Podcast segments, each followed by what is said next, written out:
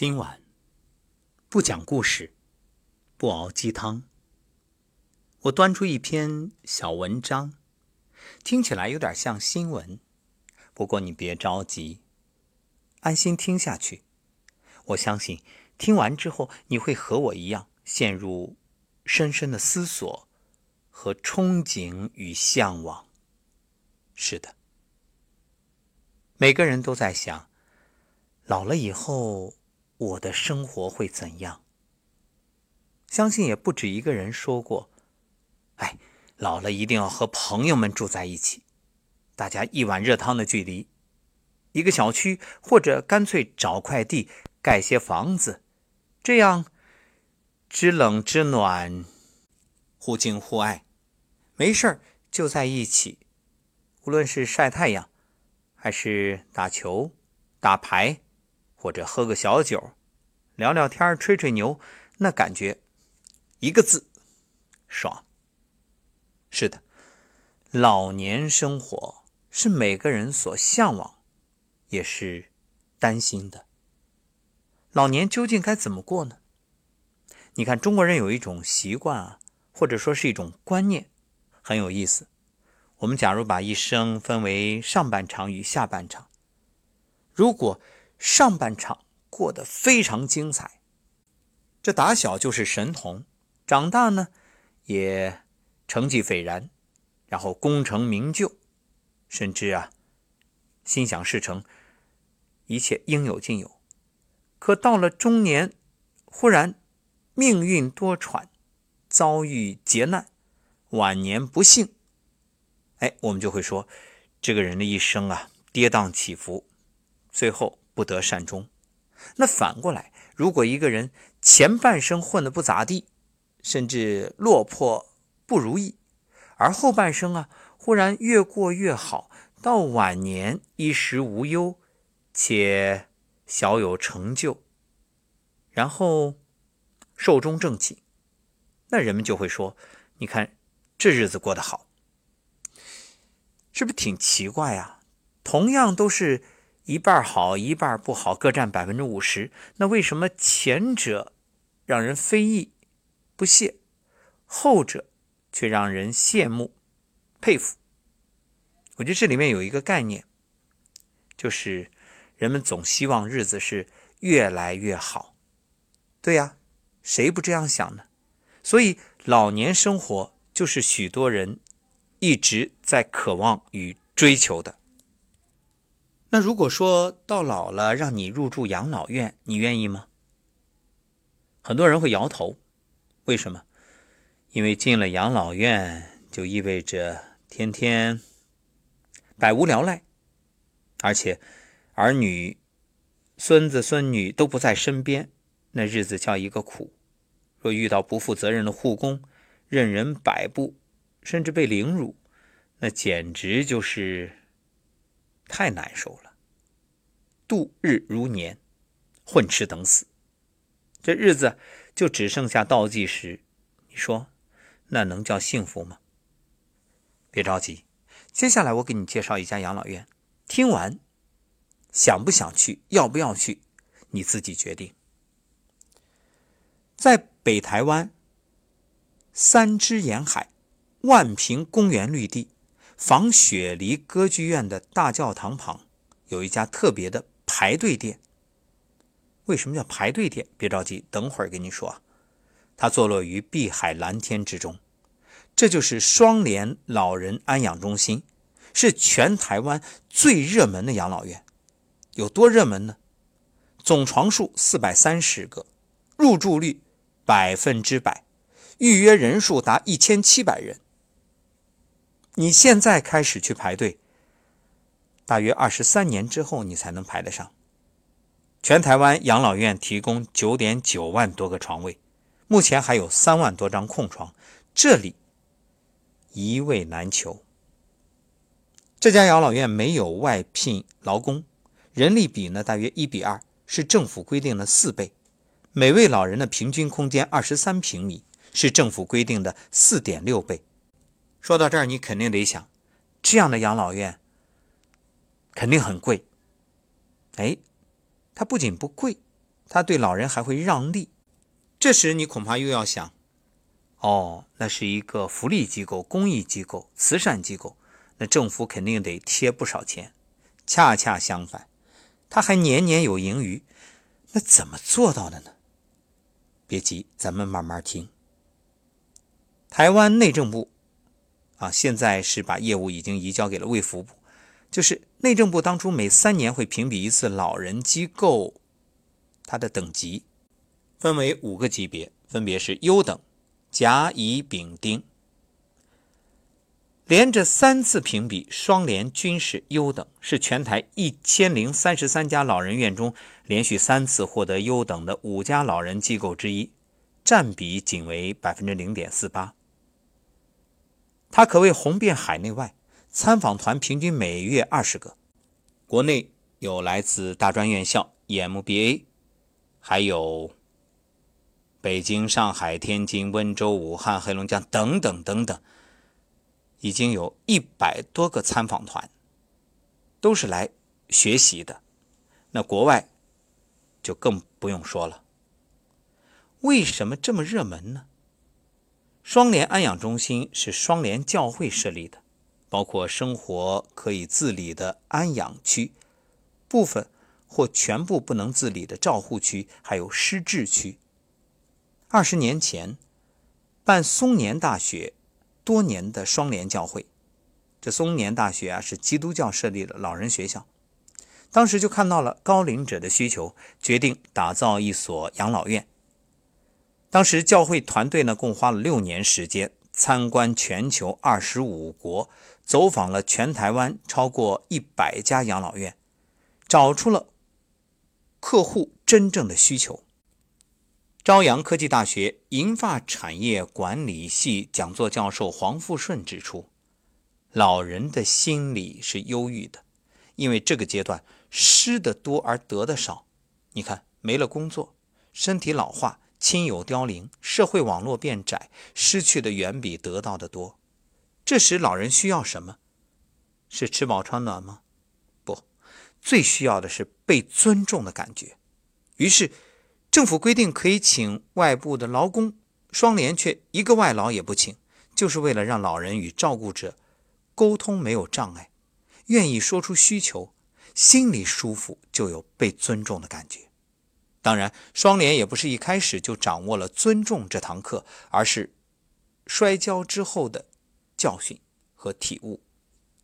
最初开业八个月的时候，曾经做了老人满意度调查，其中不满意项目竟然高达五十一项，连精心挑选的施肯柚木沙发都因为过软，老人站起来吃力而被嫌弃。这时，双联安养中心执行长蔡方文才明白，照顾老人要更谦卑，尊重老人的感受，因为你没有老过。所以不能说你是专家，真正的专家是谁？就是这些老人阿公阿婆啊。于是蔡方文就找厂商研发，请老人试做，直到老人满意为止。问卷谁都会做，但愿意面对彻底改善的机构并不多。如今照顾老人，双联有一百多个细节要遵守。这里人力比，也就是总人力比总床数是一比二。是政府规定的四倍，每人有平均二十三平米的空间，是政府规定的四点六倍。房间外的看海长廊，长辈在房间里抬头就能看见大海，阳光却不会太晒。走廊有四种灯光，白天、黄昏、夏天、台风天，各有不同。舒适的灯光让长辈心情安定，感觉温暖。台湾几乎没有一家养老中心不装监视器，双联却坚持。一个也不装。政府规定，老人房间是不能装监视器的，但是公共空间没有设限，所以很多养老院为了避免意外事件的责任与风险，会在公共空间装监视器。但双联却坚持不装，即便为此付出代价。有一次，两位老人发生冲突，其中一位被推倒骨折，由于没有监视器，双方家属为了谁是谁非的问题争执不下。结果双联承担责任，支付了医药费。事件之后，按理说该装个监视器了吧？没有，依然没装。按照蔡方文的说法是，难道为了这两位老人家就要让其他四百多位不舒服吗？他认为不装监视器是一种人性关怀。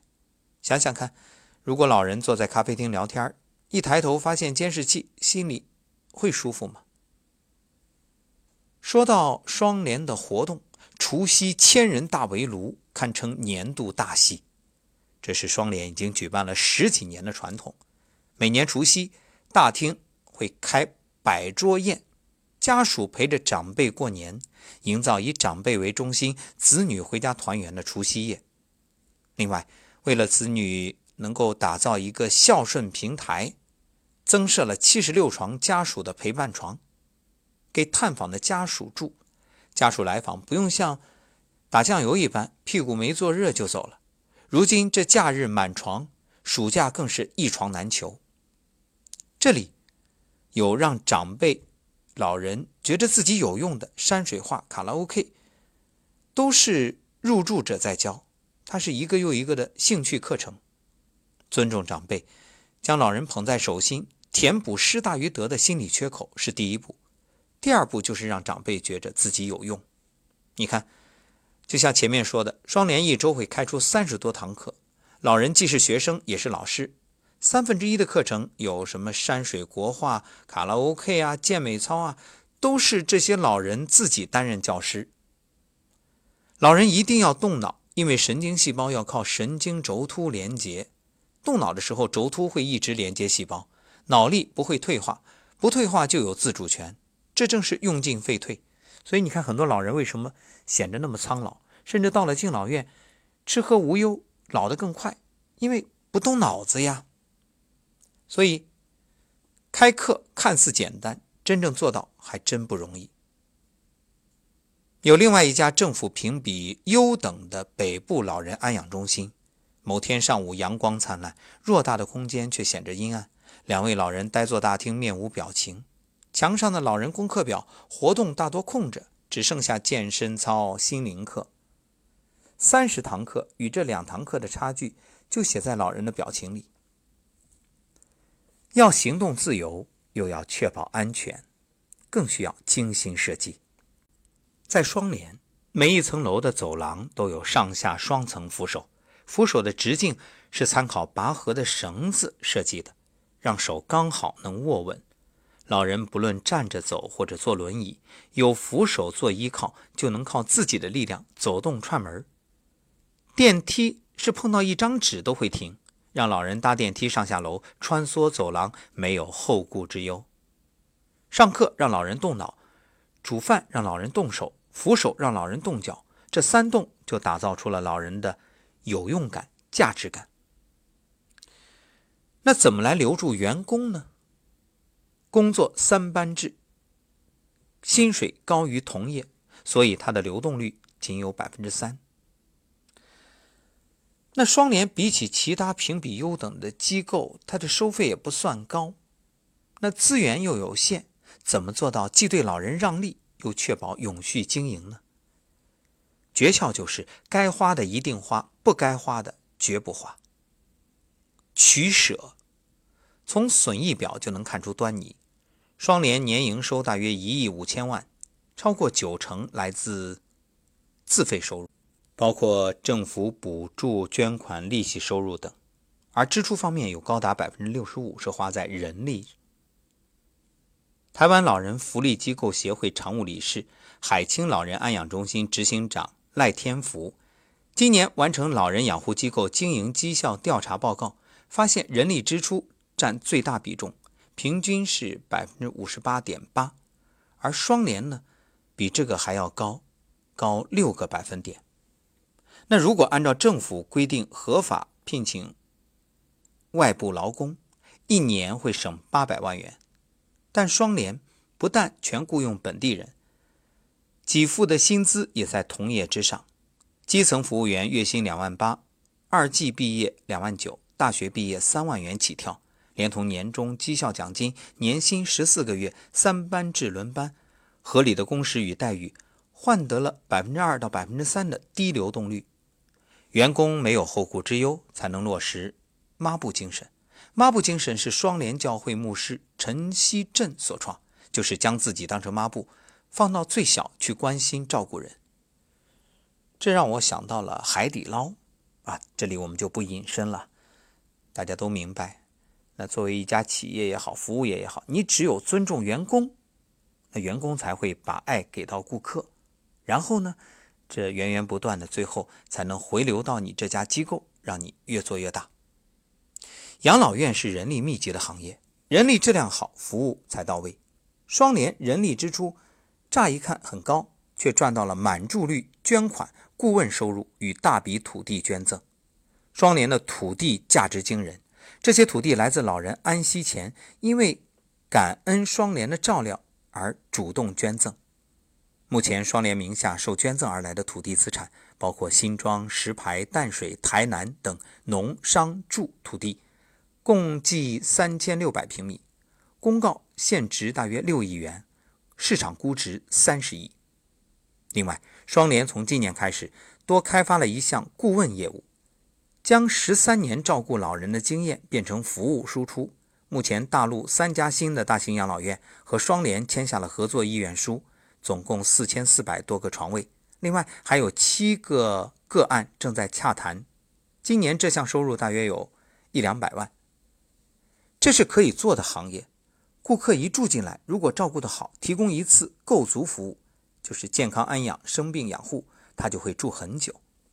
执行长蔡方文说：“长辈如果七十岁入住，至少十五年以上有稳定的现金流，而且双联最厉害的就是能搞定家属，发生意外，他能避免诉讼纠纷。怎么做呢？”不推卸责任，人力是该花的，那什么不该花？就是呆账和诉讼。一般养老院常见的呆账，双联一件也没有。许多养老院碰到老人缴不出月费，通常会列呆账停损，然后请社会局接手把老人接走，可谓公事公办。双联却透过与个案或者家属协商分期缴款，大部分人过一段时间就会恢复正常缴费。完全缴不起的，那双联会。发动募款来协助。意外事件带来的诉讼是养老院最大的风险，双联却连一件诉讼都没有。一位新北市养护机构最近发生了一件诉讼案，失智老人不慎跌倒，家属提告要求赔偿八十万，负责人很委屈啊，他住在这里才两年，我才赚了他十万，现在要赔八十万。对呀，赚十万。却要有赔八十万的风险。虽然多数机构会投保意外险转嫁赔偿风险，但仍需承担部分责任。双联也投保，但思维全然不同。蔡方文说：“就像汽车出车祸，客人坐在你的车子里，驾驶要负责。老人在双联发生意外，双联第一时间负全责，降低家属的不满，于是家属就不会走向诉讼这一步。老人发生意外。”不是买保险就行，保险保障了机构，但公事公办的结果，顾客会留不住，入住率降低，现金流出问题，陷入恶性循环。为了降低意外事件的风险，双联制作了意外事件报告单，双面 A4 表单，资料巨细无遗漏，且每月统计，找出最容易发生意外的时间地点，加强改善。维持零呆账、零诉讼，表面上双联给出的很多，但长期下来获得的更多。据调查，台湾一百多家五十床以上的大型养护机构平均净损率百分之十三，而双联历年来平均净损率却只有百分之二到百分之三，所以这就是双联成功的秘诀。说到这儿，我脑海中忽然浮现起三个字。幸福村。当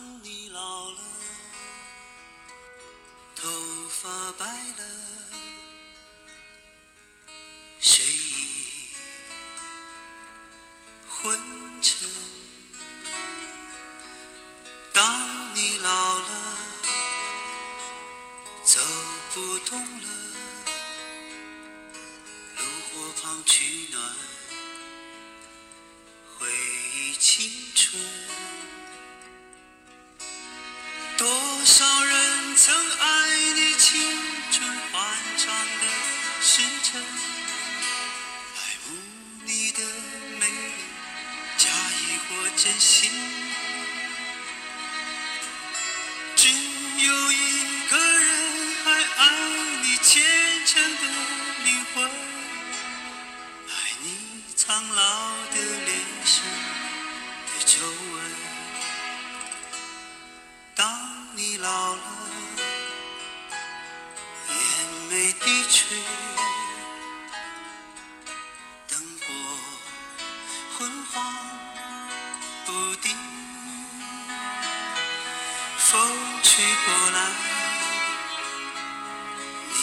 消息，